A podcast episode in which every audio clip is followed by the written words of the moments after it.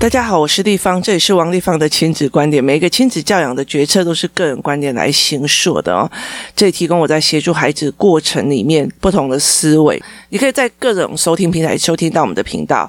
那有任何问题想跟我们交流，可以在我的粉丝专业跟我联系，或加入王丽芳的 Line 亲子观点的 Line 社群哦。那呃，开课的讯息可以看一下那个关关破，或者是。呃，Antonia 王亲子工作室、亲子早办工作室哦，那生鲜食书的课程哦，也可以看哦。呃，我们我儿子的学校里面，他有一群的朋工作室的朋友，那每一星期里面会有两天，他们会一起一起在工作室做阅读思考判别。那阅读思考判别的过程里面，当时那时候其实是因为。他们的学校住很近，所以就是一起下课就一起过来。那后来到最后，呃，因为一个课程之后，他们几乎都把它挪在同一个学校哦。那同在同一个学校之后，我们接完小孩之后，我们就会一起走回工作室哦。大概两到三个公车站牌的距离哦。那这个两到三排的公车距离里面哦，我们是在训练的他们如何去呃消费，做消费选择哦。那一刚开始的时候的消费选择是这个样子的哦。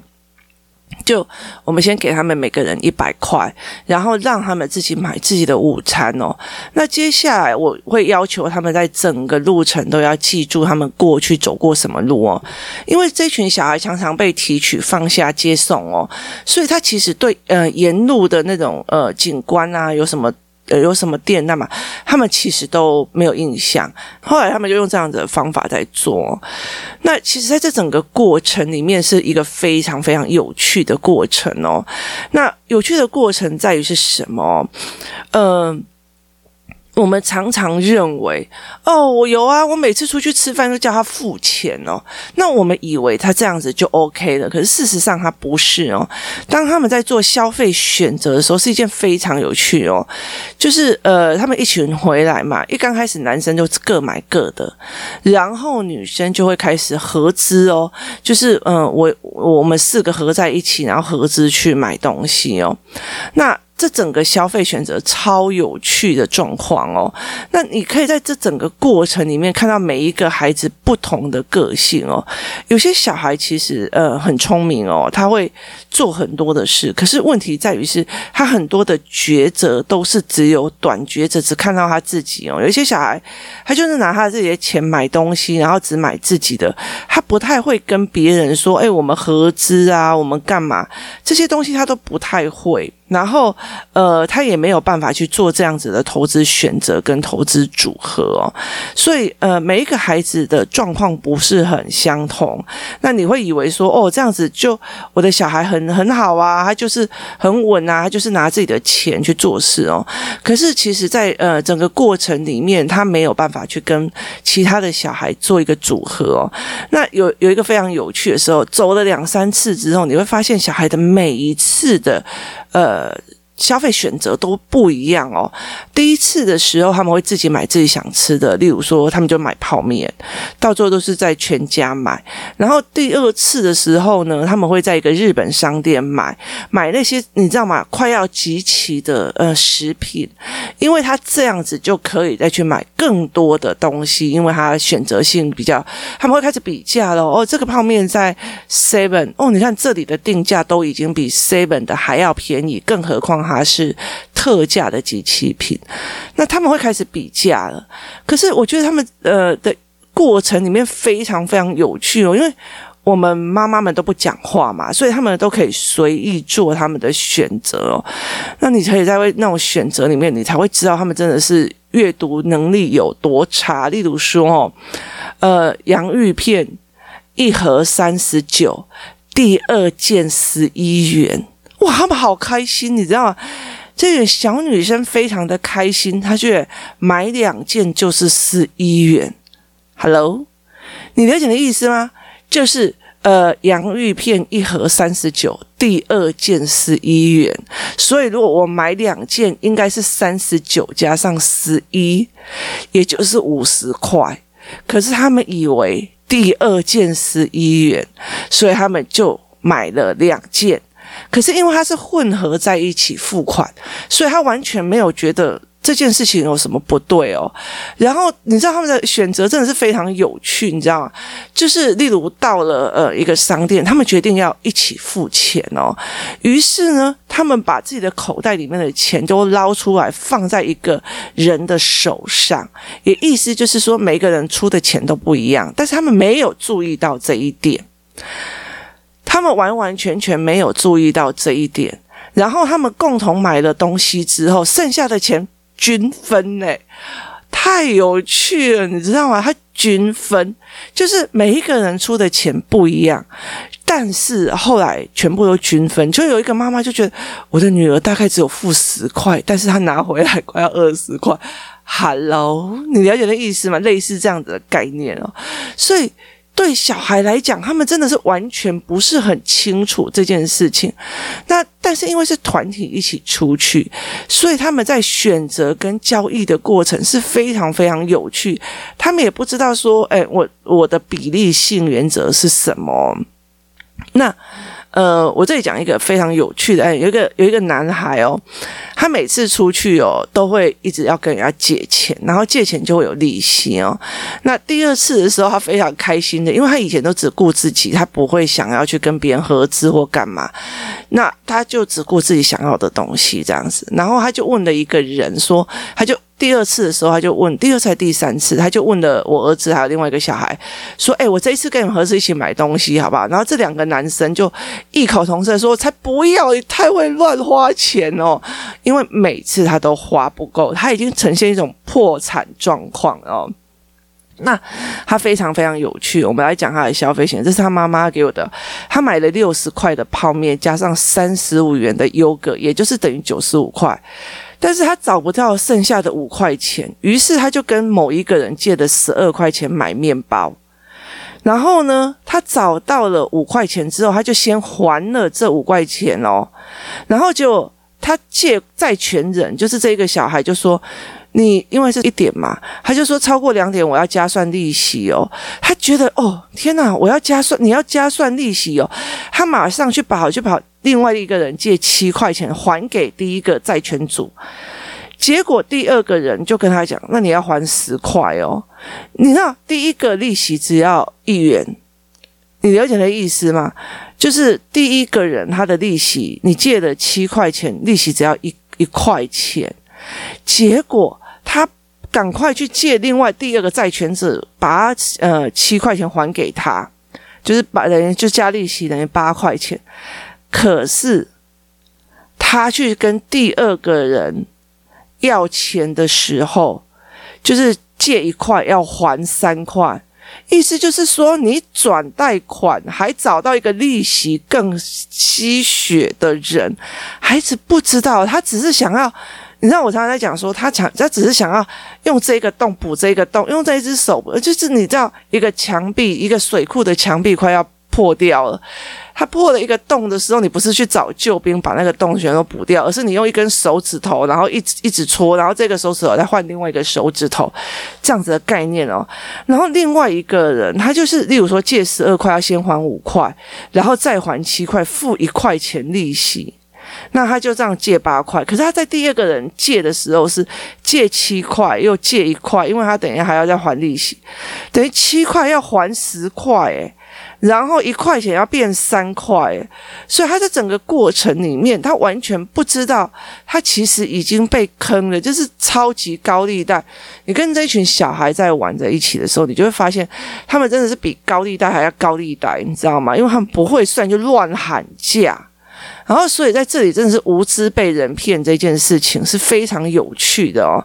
那例如说一百五十块哦，一百五十元，然后本金八块钱，他等于是计算就是。本金八块钱，利息是一百四十二块，因为他忘记还了。就这个小孩哦，借了钱以后忘记还了，你知道？因为他周三下午借了，呃，本金加利息是三块钱，然后呢，他到星期五才还。借贷期间两天，他用一小时一小时算利息的，然后于是呢，他妈妈帮他算出来他的利率哦，你知道吗？他的他。的利率年利率是多少？他的本呃本金八块加利息一百四十二块，两日的利率是百分之一千七百七十五。可是政府法定利率的上限是十六趴年利率，它的年利率是两日利率是一千多，年利率是个十百千万算三十二万趴啊！结果星期五那一天，这个小孩就拿了，他只是借了十块钱，哦应该是算借了呃八块钱，他还了一百五十多块。孩子们也 OK，你知道吗？然后也因为这件事情，哇塞，大家就觉得哦，太好赚了。你了解的意思吗？就是这群孩子就觉得太好赚了。这个小孩才借人家八块钱拿回来一百五十块，简直是富翁啊！你了解吗？黑社会太好赚了。于是呢，那一天下一天，我我就跟他们讲说，下一次的呃规则就是。你可以把你自己家里面的钱都拿来花，你可以做任何一件事情哦。那于是呢，中那天带队的那个带队的那个老师，带队那个人员哦，他就跟他讲说：“我今天没有带呃钱包出来哦，可以借我钱吗？你知道吗？每一个人都疯狂借他钱哦。有两个人没有借钱哦，一个人有一个人借的，为什么？”因为他自己都不够花，所以他没有借钱。然后呢，第二个人哦，呃，是哎，第一个第二个人他也说他不要借。然后呢，其他人就非常开心的，就是。就是钱就丢给那个那个妈妈，你知道吗？就丢给他借你借你借你借你哦，要还利息哦，要怎样？然后他们就开始很兴奋的在看利息哦，就说哦，你等一下你就会给我多少钱？你等一下就给我多少？就非常愉悦的兴奋的在看这样，你知道吗？从头到尾他们没有记账说他给多少，从头到尾对方也没有跟他约定利率，从头到尾连对方也没有跟他讲还款日，从头到尾对方也没有跟他讲。我没有要还，或我哪时候会还，他们都没有讲这一句话，就是这个妈妈都没有讲这一句话。于是他就拿了这一群小孩的钱，大手大脚的去吃蛋糕、买蛋糕、吃东西，干嘛这样子哦？好，接下来赖账，赖账哦。诶，那个某某妈妈，那个钱可以还我吗？干嘛？我都跟你那么熟了，平常你都吃我那么多东西了，这点钱你也要计较？来，有没有印象一件事情？你借给别人钱，到最后你要讨债的时候，你自己比。你自己更难堪，你了解的意思吗？于是他们就开始发现了一件事情是：天哪，他们遇到赖账的了哦。那时候我觉得我儿子很好笑，来借你五十块哦，来我再借你多少钱哦？天哪，他就非常兴奋，他可以赚利息。然后这个妈妈就觉得哦，恭喜你，你开银行哦。然后我说不是，他不是开银行，他是开地下钱庄哦。那。所以他们非常开心的借他钱哦。那在借他钱的这个部分里面，有一群小孩，就是这几个小孩每一个人的思维模式是不一样。我自己钱都不够，生家都不搞，我想要被扒光哦。所以呃，有一个孩子他就觉得说，我自己都不够花，所以我没有办法借你钱，所以他就没有借钱。另外有一个小孩，不要借钱给他哦，他从头到尾都不要借钱给他，但是他后来。就想一想之后，就借给他十块钱哦，就是借给这个妈妈十块钱。然后呢，呃，这个十块钱对我来讲就是哦，我不好意思拒绝你，就是我好像不借你钱，我没有道义，所以但是我又不想借你钱，于是他只好默默的拿出十块钱给他哦。那像我儿子啊，或者那其他几个人，就非常。非常阔气的说：“哦，我要算利息哦，我要怎样怎样，就一直给他哦。那有的人还借两百多块钱了，他觉得哇塞，你看十三块到最后可以变成一百五十块，才两天呢。那你两千块，我不就变了好几万吗？所以他们就非常非常开心的一直借，然后结果到最后被赖账。然后被赖账这件事情，他们多难接受，你知道吗？他们非常非常难接受。然后每一个人他去讨债的时候，就说：“干嘛跟我计较这些钱？拜托。”然后就说：“拜托，才几十块，也要在那边吵吵吵吵吵。”然后拜托，才几十块，你要在那边讲讲讲讲讲，就是。你了解的意思吧？就是反正这个妈妈就做定了那种，就是呃欠债不还的赖账行为哦。那这几个小孩当然非常非常难接受哦。那我就。他们就来问我，然后我就跟他讲说：“对，你有没有签契约？你有没有签借条？你有没有签呃所谓的法律保障？然后他有没有约跟你约定利率？他有没有答应你哪时候还？你们都没有，甚至你们自己丢给他多少钱，你们自己都记不清楚。”他就说：“有，我记得我丢给他一百块。”我说：“好，那你丢给他一百块有证明吗？”然后他就一直觉得说，哦，那一天，因为我有时候会帮他们录影录全程，然后让他们看他们走过的路，这样。他就说那天立方体你有录影吗？我说我没有，那天我没有。他就说那你跟他是同伙的？我说不好意思哦，我没有拿着你的手去借他钱，我没有逼你。当下做选择要借他钱的人是谁哦？于是我觉得，呃，我们会开教案哦，去让他整个把前因脉络看清楚。如果你今天连借条都不会写，你连字都不会写，你连法定的呃年利率上限你都不知道，那你在这整个过程里面，你完全没有办法保护自己你的债权哦。当然，你想要做黑社会高利贷，你也要了解一件事情哦，很多钱都是。呆账哦，所以在这整个过程里面，你就会看到小孩面对钱的状况哦。那非常有趣的时候，当他们呃星期，我记得是。星期五的时候，他借款；当他星期呃日的时候，知道钱拿不回来的时候，那个因为道义哦，不好意思不借，怕被不喜欢的那个女生哦，她就在旁边默默说：“还好我只借十块哦。”然后就很委屈的这样离开。然后有一个男生，他是都不讲话，就是。叹了一口气，就很忧郁这样子，然后我儿子就噗噗跳了，你知道吗？我儿子就噗噗，为什么不还？这样这样这样，然后就开始不还，然后他就很很难过，然后就想要找，他就他就找我说：“诶，妈，你去帮我借，帮我要。”我说：“拜托，是你借他款，是你们两个之间有债权关系，关我什么事啊？那我又没有逼你要。”借他钱哦，于是在这整个过程，他非常非常的有趣哦，你就可以看到后来他们成立债权催债小组哦，然后他们也知道他们没有任何证据，于是他们到处去找证据，他们甚至想要去跟店家问看看他们有没有监视系统哦。那呃，我也会跟他们讲说，监视系统就算录到你们给他钱，但是有录到音说他要约定利率多少，或者是他要借你钱，或者要还你钱，你怎么会不知道说他们其实？你们只在募资而已呢，或者是捐献呢，或奉献呢？在这整个过程里面，你看到每一个小孩被倒债或被呃想要从中呃赚取利率的那种心态跟有趣的行为哦，那。这整个过程里面会让他们开始了解一件事情哦，人家又没有质押，也没有本事哦，你以为你就是想要借钱，就是要借钱哦。但有些小孩已经借到破产了哦，就他的钱已经借到破产了，他还是要借钱哦。为什么我有现在线上有现金就最好了？那这件事情也非常有趣哦。包括呃，我们星期日的财报的那个桌游的，有些小孩就是一直在借款呢。为什么？因为他觉得后面有爸爸或阿公可以付钱哦，所以对他们来讲这件事情没差哦。可是你越早让他知道这些事情是越好哦，是对你越好哦，因为你越来越没有办法去做这。这这些事情哦，那如果像你这样，我儿子以后就是出去放高利贷，我不会晕倒吗？你了解那意思？于是我其实就在让他们整个过程在做这件事情，而且我起早让他们去知道说，有时候你钱借给人家，人家不一定会要得回来呀。那其实借钱给朋友，说穿了就是钱也不见，朋友也不见啊。那呃，如果你会觉得说，哦，我只是因为你要跟我借钱，我不好意思不借，那那这个东西其实就会更难哦。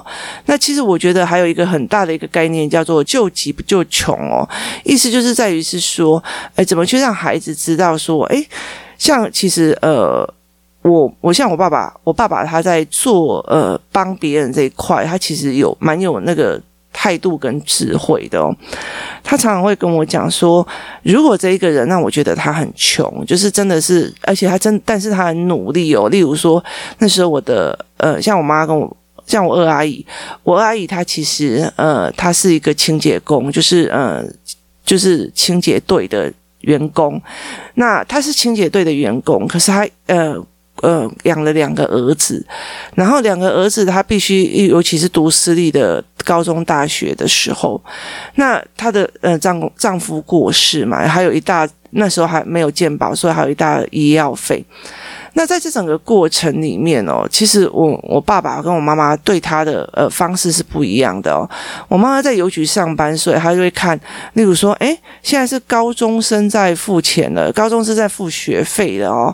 然后呢，她就会默默爸爸看一下说，哦，这个高中大概多少钱啊？那个大学大概多少钱？那你都会知道自己的瓦型啊，读哪个大学跟高中嘛？他就会把差不多的价钱默默的放在他的呃。那个银行的账簿里面哦，意思就是说我赞助你的孩子学费，但是我不是给你钱哦，所以这样子的状况，那像我爸爸就会只要听到我阿姨来，就会因为我们那时候住，我们是住呃台中海港那边嘛，他就会是一袋一袋整箱整箱的鱼说啊，我别凶贼啊，你搞推推等哦，就是他们会用这样子的方式让他有吃的，然后有学费，可是他不是让他就是你不用去工作，我养你这样子。的方式哦，其实我觉得我了解了一件事情，就是小恩养小恩养德哦，就是养善，然后大恩养仇哦，就是你一直在帮很多的孩子，甚至你不我不收钱哦，到最后我我不我不帮了，他们就觉得说我是过分的哦。可是我觉得后来会觉得说，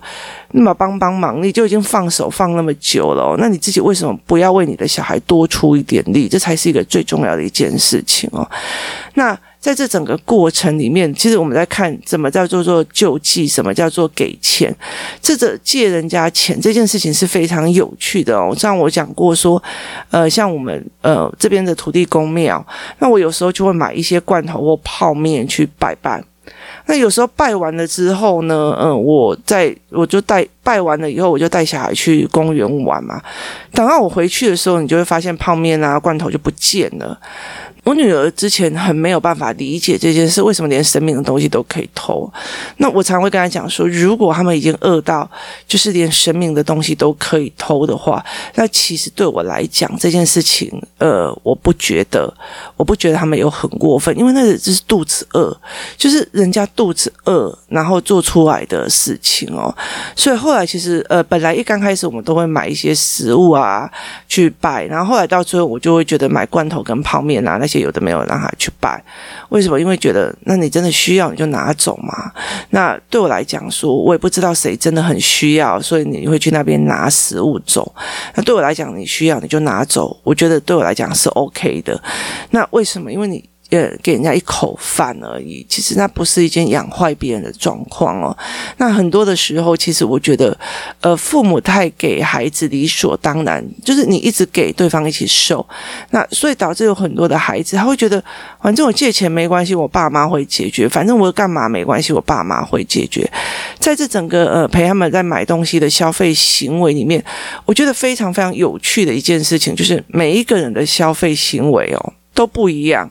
就是他们都完全不一样哦，可是我觉得在这整个过程里面哦，我那天在看着他们这样整个过程，我就会觉得说，他们真的是有盲点的。为什么呢？